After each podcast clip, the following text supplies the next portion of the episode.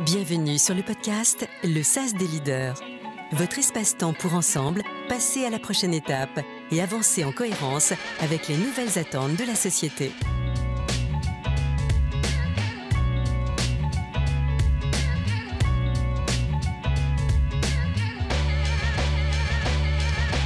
Ce podcast est présenté avec le soutien de notre partenaire Morgan Phillips Canada cabinet d'executive search dirigé par Frédéric Vigneault. Parce que nous sommes la somme des choix que nous effectuons tout au long de notre vie, savoir comment faire un choix, un bon choix, est en soi une question existentielle. Une question d'autant plus forte dans un monde où les possibles se multiplient et où les besoins de sens et d'alignement sont encore plus profonds. Bonjour à vous, Yvan Eder, coach professionnel accrédité et fondatrice du cabinet franco-canadien Le SAS. Pour vous éclairer sur ce sujet, je suis ravie de recevoir à mes côtés Jacqueline Arbogast, qui est formatrice, auteure, psychologue et conférencière notamment sur ce sujet. Alors nous verrons ensemble quelles sont les meilleures stratégies pour effectuer un choix éclairé quelles sont les conséquences d'un mauvais choix Puis enfin, comment en tant que leader, on peut accompagner les membres de ses équipes à faire un choix professionnel de la meilleure manière? Bonne écoute. Donc Jacqueline, merci d'être là aujourd'hui euh, pour ce podcast. Tu as réalisé plusieurs conférences euh, sur le sujet. Alors comment effectivement, euh, selon toi, on peut faire un bon choix? Hein, en tant que leader, en tant que professionnel, dans notre vie professionnelle, finalement, qu'est-ce qui va faire hein, qu'on va s'outiller de la meilleure manière pour faire un choix qu'on peut appeler un choix éclairé? Alors d'abord, il faut savoir ce que c'est euh, un choix. Il faut qu'il y ait plusieurs possibilités. Quand il n'y en a qu'une, on est dans un étau. On n'a que ça, on ne peut pas faire autrement. Donc c'est vraiment un étau. Quand il y en a deux, c'est très fréquemment un dilemme. C'est blanc ou noir, oui ou non, haut ou bas c'est pas toujours évident. On se sent tiraillé. C'est la corde ou la guillotine? Bon, c'est pas facile. Et ça, ça arrive très souvent dans nos vies, ce qui fait qu'on a du mal. Pour qu'il y ait vraiment choix, il doit y avoir au moins trois possibilités, trois ou plus. Mais là où maintenant on rencontre un problème dans nos vies actuelles, c'est qu'avant il y avait très peu de choix. On avait le, choix entre des chaussettes noires, des chaussettes grises et des chaussettes bleu marine. Maintenant il y en a de couleurs, il y en a avec des fleurs, il y en a avec des motifs, il y en a des unis. Et effectivement, on se trouve devant une problématique importante qui touche beaucoup plus les gens aujourd'hui, c'est qu'ils ont trop de choix. Mmh. Là, ça devient compliqué quand on a trop de choix. Et euh, c'est là où aussi il y, a, besoin de mettre en place des stratégies. Donc, il y a aussi bien des stratégies de choix, mais aussi des stratégies pour, euh, comment je dirais, de mettre dans un entonnoir pour avoir un peu moins de choix. Donc, commencer un premier tri, j'allais dire, pour réduire notre nombre de choix, parce que sinon, ça devient vraiment très problématique et on est perdu. Qu'est-ce qu'on peut faire là-dessus déjà pour, à un moment donné, arrêter peut-être toujours de, de se, remettre en question, puis effectivement euh, euh, d'être ouvert à toutes les possibilités que le monde nous offre aujourd'hui. Et c'est vrai qu'avec cette culture de zapping, on a tant d'opportunités qui s'offrent à ah, nous. C'est terrible. Alors, une première euh, étape, j'allais dire, c'est dans tous ces dans tous ces choix multiples qui s'offrent à nous, c'est de retourner vers nos valeurs au départ. Euh, par exemple, euh, si j'ai euh, plusieurs produits et que j'ai des valeurs écologiques, ben, j'irai plus vers ce genre de produits à qualité égale. Si j'ai un, besoin, j'allais dire, très spécifique, ben, quelle est la personne ou quelle est la situation qui va m'offrir ce besoin très spécifique? Donc, je vais commencer à éliminer. Mais même une fois que j'ai éliminé, disons, pas mal de, possibilités, souvent il n'y en reste pas assez pour que je sois encore dans un choix. Et là, il y a quand même une étape qu'il faut savoir. Qui dit choix dit renoncement. Ah, c'est bon ça. Mais oui, c'est normal. Si je choisis d'aller en Grèce cet été passer mes vacances, je n'irai pas à Bali. Si je choisis d'aller manger chez tel ami, ben, n'irai pas chez tel autre. Je n'ai pas encore le don d'ubiquité. Et dans mon travail, beaucoup de personnes sont confrontées à des choix. Par exemple, des choix entre différents contrats, des choix entre différents projets, des choix entre telle personne pour tel poste. Et là, j'ai vraiment besoin de euh, d'aller voir là encore les critères. J'ai besoin de m'informer. C'est vraiment deux, deux choses de base, d'avoir les informations, de savoir demander conseil. Si j'ai des personnes qui des mentors, des guides, des personnes au-dessus de moi, euh, euh, des, des, coordinateurs ou des patrons ou, ou, des personnes qui ont une certaine expérience pour pouvoir euh, comprendre qu'est-ce qui est le plus avantageux ou qu'est-ce qui répondra le mieux euh, à mon besoin ou au contrat ou à, à mon objectif. J'ai besoin de, de pouvoir comme ça éliminer un certain nombre de possibilités pour réduire mon choix toujours. Et à la fin, finalement, au bout de toutes ces étapes, quand j'ai été chercher l'information, quand j'ai été chercher des conseils, indépendamment de ce que me diront les personnes, au bout du moment, c'est moi qui prends la décision. Et ça, les gens ont du mal à réaliser. Souvent, ils se laissent comme influencer en se oh, tu devrais faire comme ci, ou tu devrais prendre telle personne, ou tu devrais accepter tel contrat. Tu devrais. Non, c'est qu'est-ce moi, au fond de moi, je ressens intuitivement, de manière euh, instinctive, une fois que j'ai été chercher tout ça, qu'est-ce qui me semble être le meilleur, à la fois pour moi ou pour mon travail ou pour la, compagnie pour laquelle je euh, j'œuvre, etc. Parce que j'ai été chercher l'information préalable. Je ne prends pas un choix, une décision de choix sans être suffisamment informée et en même temps sans euh, comment je dirais, sans faire attention à ce qui me correspond, quelles sont mes valeurs, et surtout pas sur le coup de l'émotion. Les valeurs, c'est quand même la dimension enfin, sur laquelle moi j'ai beaucoup aussi euh, mais les, coachés que, que j'accompagne, euh, dans notamment ces décisions de choix professionnelles ou, et ou du quotidien. C'est déjà d'avoir une première connaissance de ces valeurs, de ce qui nous guide, parce que c'est notre ADN. Et y revenir, c'est l'élément qui va être, qui va vraiment être au socle de la prise de décision. Oui, tout à fait. Et de, comme je disais, pas prendre de décision sous le coup de l'émotion. Trop souvent, euh, les gens le font et sans s'en rendre compte, des fois même, et c'est compliqué. Je te cite un exemple, une, collègue qui un jour euh, n'était passé une période difficile, hein, euh, dépression avec euh, crise d'anxiété, et qui, parce qu'elle était à ce moment-là entourée par des personnes, a décidé d'acheter une maison. Elle a acheté une maison à côté des personnes qui l'entouraient. Mais une fois qu'elle a été sortie de ce moment de crise, qu'elle a été bien, elle s'est rendue compte que c'était pas du tout adéquat et que ce choix d'acheter une maison, c'est quand même pas rien d'acheter une maison, ne lui correspondait pas. Mais elle était en, situation, je dirais, plus vulnérable à ce moment-là. Et donc, euh, ça veut dire que euh, elle aurait dû un peu attendre, attendre de voir quand on est en, en pleine capacité, en pleine possession de ses moyens, et c'est pour ça que je fais très attention de faire attention à, ne pas le faire sous le coup de l'émotion. L'autre chose, les peurs. Souvent, on, fait des choix parce que c'est guidé par des peurs.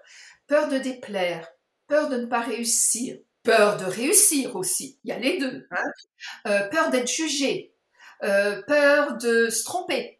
Donc, on ne fait pas toujours les choix adéquats parce qu'on n'est pas dans une euh, un état effectivement euh, euh, sain, j'allais dire, parce que les peurs c'est pas des bons guides en règle, générale. Bah oui, c'est certain, c'est certain. Et alors donc du coup, tu vois, si on si on simplifiait cette démarche et qu'on se disait finalement aujourd'hui, si je devais suivre une ou deux bonnes pratiques pour prendre vraiment une décision de manière la plus en adéquation avec qui je suis et mes propres besoins, ça serait quoi le conseil que tu aurais à donner, Jacqueline, là-dessus? En fait, ça revient un petit peu à ce qu'on a dit auparavant, c'est-à-dire de prendre le temps déjà. Les gens souvent ne se donnent pas assez de temps. Quand ils sont dans une, période où ils sont, comme j'appelle, entre deux chaises, hein, c'est instinctif chez l'être humain, il a envie de retrouver une situation où il sera plus confortable et donc il a tendance à vouloir prendre une décision trop rapide. Donc se donner du temps. Ça peut être 24 heures comme ça peut être 6 mois, mais 6 mois dans une vie, qu'est-ce que c'est? Dans toute une vie. Ça vaut la peine de temps en temps d'y réfléchir. Effectivement, s'entourer de personnes euh, avec qui on peut parler, prendre du recul, évaluer, se, se connecter à ses valeurs. Vraiment, on l'a dit, c'est une des, des bases importantes, et suivre son instinct. Ben oui, c'est ce que je te disais tout à l'heure justement par rapport au podcast. Je lisais dernièrement euh, un article qui euh, mentionnait Freud, notamment sur la prise de décision. Il disait que les petites prises de décision, finalement, on pouvait se fier à notre conscient, faire un petit tableau euh, de pour et de contre, mais dès lors où on est sur un niveau de décision qui est très complexe, ce qui est important, il y a tellement d'informations finalement à analyser que notre cerveau n'en est pas capable et donc il est important finalement de se fier à notre inconscient, donc à notre intuition. Oui, effectivement. Euh, c'est souvent, euh, comment j'allais dire, il y a plusieurs sortes de choix. On en a parlé et je voudrais le rappeler, c'est que il y a le choix qui est, on n'arrête pas de faire des choix. Du matin jusqu'au soir, on fait des choix.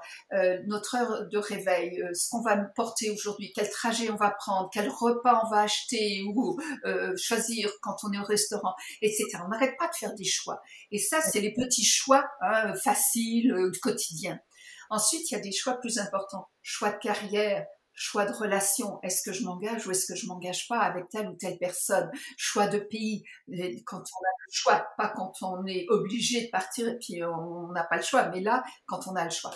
Et euh, ensuite, des choix plus vite. Il faut savoir qu'il y a une règle, j'allais dire presque absolue, qui est que à l'instant T où on fait un choix, c'est le meilleur choix que l'on peut faire à ce moment-là, compte tenu de qui on est, et de ce qu'on connaît.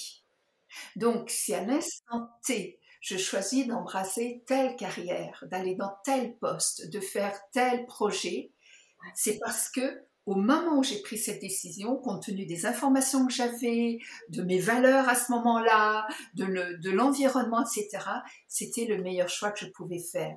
je le dis parce que souvent, il y a des personnes qui, au bout d'un an, deux ans, dix ans, se disent « Oh, j'aurais jamais dû faire ça ». Mmh. ou euh, j'aurais jamais dû prendre cette décision. Mais au moment où elles l'ont prise, c'était la meilleure décision qu'elles pouvaient prendre. Simplement, dès que le temps avance, ça peut être à T1 comme à T10, ben, les choses évoluent et du coup, on se dit pourquoi j'ai pris cette décision? Ben, Parce que c'était la meilleure à ce moment-là. Oui, c'est très bon ça. Et d'ailleurs, euh, tu vois, je lisais une étude dernièrement qui mentionnait que plus de 75% des gens regrettent ce qu'ils n'ont pas fait et seulement 25% regrettent ce qu'ils ont fait comme choix. Alors ça, ça veut dire concrètement que tu as deux chances sur trois de te planter quand même. Non, de ne pas te planter d'ailleurs. Et de faire une décision qui va effectivement être euh, correspondre à tes besoins à un moment T. Mais en fait, ça traduit le fait que ce que je disais, c'est que euh, euh, souvent il y a des peurs qui nous empêchent. Et c'est 75% de gens qui regrettent ce qu'ils n'ont pas fait, c'est qu'à un moment donné, ils ont eu certainement peur d'aller dans telle ou telle direction, de faire telle ou telle chose. Pour ça que ça vaut la peine de prendre conscience de ces peurs aussi, pour passer au-dessus.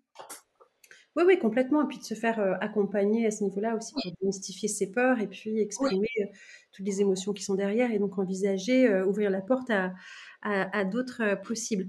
Il y a un point, Jacqueline, que j'aimerais qu'on creuse peut-être ensemble ou qu'on donne quelques pistes aux personnes qui vont écouter ce podcast. C'est finalement se dire, OK, tu, tu, reviens sur la nécessité à un moment donné d'écouter son intuition. Alors, est-ce que tu aurais, euh, un conseil à apporter là-dessus? Comment, est-ce que c'est quelque chose que tu travailles justement toi en pratique avec tes, patients ou tes clients? Et comment, euh, comment, comment on s'y prend? L'intuition se nourrit. L'intuition ne se base pas de rien, elle se nourrit. Donc, au départ, comme je le disais, il y a besoin d'aller chercher de l'information, d'aller chercher des, des, euh, des notions, des, des, choses qui vont euh, me, me, permettre de d'avoir ce côté un peu rationnel, bien sûr. Hein on est d'accord avec ça. Mais à un moment donné, c'est aussi de euh, se poser, prendre le temps, comme je disais, mais se poser, ça peut être faire de la méditation, de la relaxation, des respirations, peu importe, et de se rappeler les, différentes fois où on a fait des choix qui nous ont convenus. Parce que mhm. depuis qu'on est né, on a fait beaucoup de choix, des choix simples comme des choix importants. Et comment on a fait ces choix-là? Les choix qui nous ont réussi, les choix qui nous ont comblés, les choix dans lesquels on était alignés, cohérents. On a tous une stratégie en nous, en nous pardon, et euh, c'est une stratégie la plus souvent intuitive, mais cette intuition, comme je dis, elle a été nourrie auparavant. Euh, hein, une intuition, c'est nourri. Et donc de se dire, ok, euh, comment j'ai fait ces choix-là? Qu'est-ce qui m'a aidé? Qu'est-ce qui m'a guidé? Et de prendre ce temps de recul, de ce temps où on est seul avec soi-même, mais pas avec, tu sais, le, hamster qui roule dans sa tête. Surtout pas. On a fait ce travail avant, donc maintenant je me pose et je me laisse vraiment comme en, méditation ou en pleine conscience. Il y a des gens pour qui la méditation c'est un peu compliqué, mais juste la pleine conscience d'être dans le moment présent et se dire, ben maintenant, j'enlève toutes mes peurs, je sors de ça, je vais juste dans qu'est-ce qui serait bon pour moi, dans quoi je me sentirais le mieux. Et à partir de là, ben, c'est plus facile parce qu'on est capable du coup de franchir des obstacles, parce que je ne connais pas de décision où il n'y ait pas des obstacles à un moment donné ou à un autre, ça fait partie de la vie. Mais comme on se sent aligné, cohérent, ben, c'est là où euh, ça va, les, choses vont se faire. Ça ne veut pas dire qu'elles seront faciles, mais elles vont se faire. Par contre, si je ne prends pas ce temps-là, je risque du coup de prendre une décision sous le coup euh, d'une émotion, comme je disais, d'une peur, d'une influence, la meilleure amie, le coach, le, patron qui nous dit que, etc. Et du coup, euh, de le regretter plus tard. Donc, il y a vraiment un moment donné pour des décisions importantes, et je le vois, euh, euh, par exemple, les personnes qui demandent l'aide médicale à mourir, c'est quand même une décision très importante. Elles parlent avec des psychologues, elles parlent avec des accompagnateurs, des accompagnants, mais à un moment donné, elles ont besoin de prendre un temps avec elles-mêmes. Et ça, c'est important. Hmm. Effectivement. Euh, donc j'entends le, ce qui est intéressant dans ce que tu viens de dire, c'est de se dire on a notre propre stratégie. Puis depuis notre enfance, on a élaboré notre propre stratégie. Mais c'est vrai que moi, souvent mes clients, je leur dis mais est-ce que quels ont été les derniers choix que vous avez faits? Vous avez eu l'impression effectivement que c'était des choix qui étaient éclairés. Et quelles ont été les informations dont vous avez eu besoin? Qu'est-ce qui a fait que? Et donc du coup, ça apporte aussi une lecture sur ce dont on a besoin pour avancer dans la prise de décision. Et l'autre élément, effectivement, que j'entends et qui est pertinent, c'est de prendre ce temps pour soi, au calme, pour se recentrer, s'aligner et ressentir aussi en nous, finalement, euh, euh, la justesse de ce choix et comment il fait écho en nous euh, et ce qui est bon pour nous. Ça, c'est bon. Et en même temps, de ne pas refaire ce qu'on a fait auparavant, qui, bah, je pense à, à, telle chose, et puis je pense à telle chose, et puis j'hésite, et puis je retourne, et puis non, faut laisser ça de côté à un moment donné. Tu sais, dans ce moment-là où on est dans le moment présent ou dans la méditation, c'est pas venir avec tout ce qu'on a déjà accumulé dans notre inconscient, hein, mais laisser vraiment monter ce qui monte et l'accueillir. Des fois, on est surpris, c'est pour ça que je veux faire cette parenthèse, c'est que ce qui monte, on s'y attendait pas du tout. Je, donne un exemple pour que les gens comprennent bien à un moment donné, je travaillais avec une personne et euh, elle, euh, elle avait effectivement un choix à prendre. Et le choix qui est arrivé, elle devait choisir entre plusieurs personnes qui pourraient être des mentors. Le choix de la personne qui montait, c'est une personne avec qui elle était en conflit. Alors, elle s'est posé la question, mais comment ça se fait que c'est cette personne-là qui vient alors que je suis en conflit avec elle. Mais parce que cette personne était en conflit, elle lui ouvrait les yeux sur quelque chose, sur des, aspects qu'elle n'aurait pas été voir sinon. Et donc, c'est pour ça que ça peut être par moments surprenant. Oui, oui, je comprends. C'est pas pour rien que ce moment de pause, sans a priori, où on laisse monter ce qui monte, eh bien, est important. Alors, tu sais, dernièrement, j'ai entendu aussi sur un autre podcast une, euh, le, on parlait du test d'Einstein. Je ne sais pas si tu connais ce test d'Einstein, où en fait, le test euh, présuppose de euh, effectivement prendre une pièce, de la lancer, de mettre pile ou face effectivement avec cette notion de choix, et puis de la laisser tomber. Et là, contrairement à d'habitude, c'est pas simplement se fier à effectivement la façon dont se pose la pièce, mais de d'écouter finalement quelles sont les émotions qui arrive au moment où la pièce se tourne d'un côté ou de l'autre. Et là, ah. il y a un écho tellement évident sur finalement notre réel souhait, notre réelle envie, notre réel choix. C'est un beau raccourci vers un appel euh, à l'intuition, je trouve. Oui, parce qu'on va vers, vers ce, qui... est profondément en nous. Oui, exact. Exact, oui, tout à fait. D'ailleurs, tu sais, et puis ça, on n'en a pas parlé non plus, mais je trouve que c'est tellement vrai. Très souvent, moi aussi, j'ai des gens qui viennent à moi en me disant, écoute, Ivan, j'ai vraiment un choix hyper important à faire, puis j'aimerais ça euh, que tu me coaches sur le sujet. Et puis, euh, bien souvent, au bout de cinq minutes, euh, je leur dis, mais en fait, ta décision, elle est déjà prise.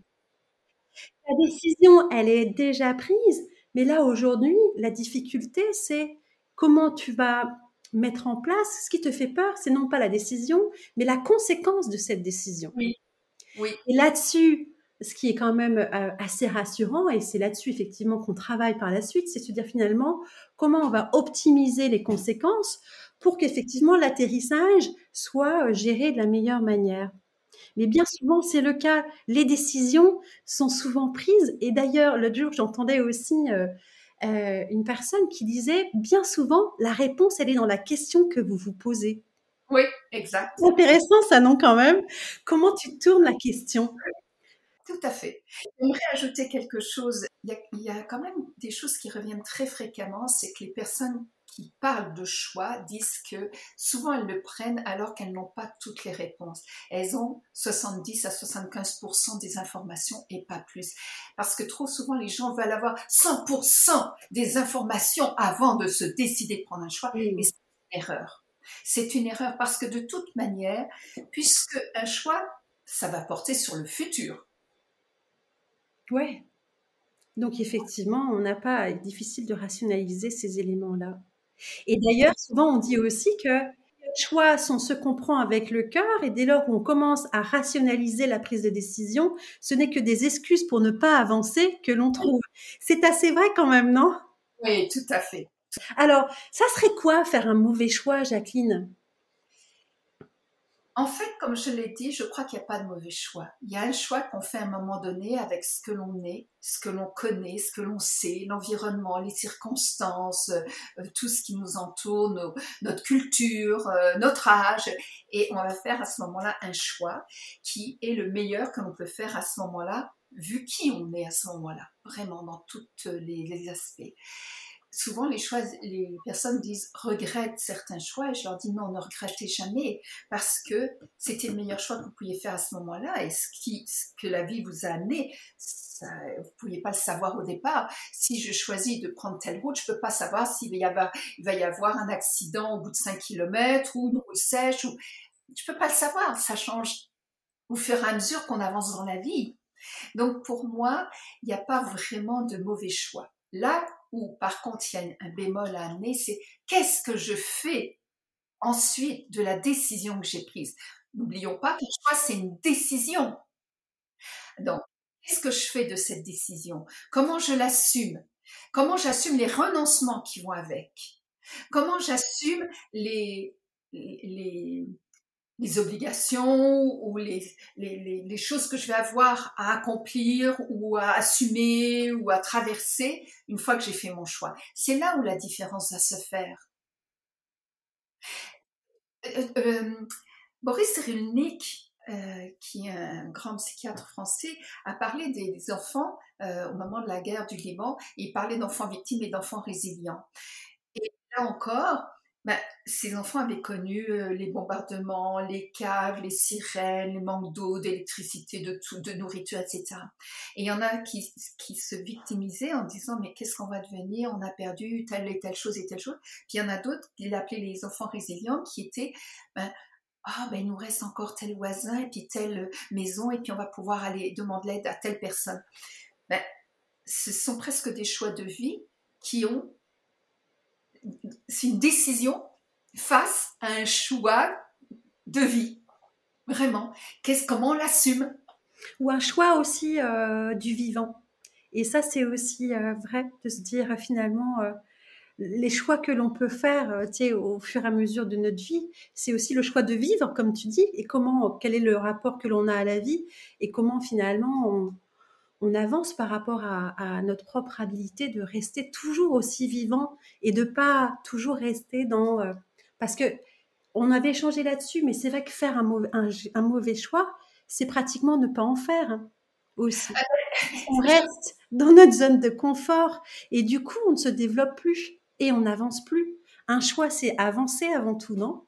Je ne sais plus qui l'a dit, puis euh, je m'en excuse auprès de, l'auteur, mais qui disait euh, de, ne, de choisir de ne pas faire de choix, c'est déjà un choix. Bah, complètement, effectivement. Et, euh, vraiment, je, te dis, y a, pour moi, il n'y a pas de mauvais choix, il y a comment on l'assume après, ce qu'on en fait après. Jacqueline, peut-être un, dernier point que, parce qu'on est allé sur la question du choix de manière un peu générale aussi. Euh, et si on, ressent ça vraiment, tu vois, la posture du leader qui euh, euh, accompagne aussi aujourd'hui des équipes qui sont, qui sont beaucoup plus à se remettre en question sur des, choix un peu existentiels dans leur vie, à, à, remettre en question le sens de leur travail, à remettre en question leur avenir ou leur choix professionnel. Euh, quelle est la bonne posture? Comment on peut aussi accompagner de la meilleure manière aujourd'hui des équipes face à tous ces questionnements euh, et ces choix et ces ouvertures possibles? Euh, Je crois que la trame de fond, j'allais dire la base, bon, c'est d'abord d'écouter, parce que savoir, euh, tant qu'on n'écoute pas suffisamment, on ne sait pas si la personne est effectivement dans un dilemme ou dans un choix, ou euh, à quel niveau ça se situe, si c'est un choix vital ou pas, si c'est juste un choix de carrière ou si c'est un choix de mission de vie, parce qu'il y a notre vision, puis il y a la mission, Hein, au-dessus. Bah Donc, euh, savoir situer à quel niveau. Et ensuite, je pense que c'est effectivement de ramener chaque personne au niveau de ses valeurs. Parce que j'aurais beau, euh, imaginons que je sois un patron, j'aurais beau vanter euh, une carrière à un de mes collaborateurs et lui promettre mon émerveille si ça ne correspond pas à ses valeurs, imaginons que je sois dans une entreprise euh, de pétrole et que lui, euh, ça marche pas avec ses valeurs, ben, tu veux avoir une belle équipe. Il y a beaucoup de patrons qui doivent se remettre en question, de leaders, parce que ce qui fonctionnait avant ne fonctionne plus maintenant. On est dans une génération où les gens ont tellement de choix qu'il aurait facile de dire, bah, je me sens pas heureux dans telle entreprise, je m'en vais dans telle autre. Mhm. il y a une remise en question à faire à ce niveau-là sur la culture d'entreprise. Sur la culture et la manière dont on fait vivre aussi euh, nos propres valeurs. Parce que c'est vrai qu'aujourd'hui, se suffire de la lecture d'un site web pour identifier les valeurs d'une entreprise, ça ne marche plus. Les gens, les jeunes, et ça c'est multigénérationnel, on recherche une authenticité finalement dans les discours. Et ça, ça se trouve notamment via euh, bah, justement l'expression de ses propres valeurs en tant que leader. Qu'est-ce qui nous guide, qu'est-ce qui nous fait avancer? Et ça, ça a un pouvoir attractif aussi sur euh, bah, les jeunes générations et surtout de fidélisation aussi hein, euh, des, collaborateurs. Une fois qu'on a dit ça, on a dit pas mal de choses, Jacqueline. Peut-être avant de se quitter, ça serait quoi le premier pas avancer dans la vie et dans ses choix de manière un peu plus alignée selon toi? De s'écouter. Beau mot de la fin. Vous avez écouté le podcast Le SAS des leaders. Si vous aussi avez envie de passer à la prochaine étape dans votre carrière, le développement de votre leadership ou avec vos équipes, rendez-vous sur le-sas-coaching.com.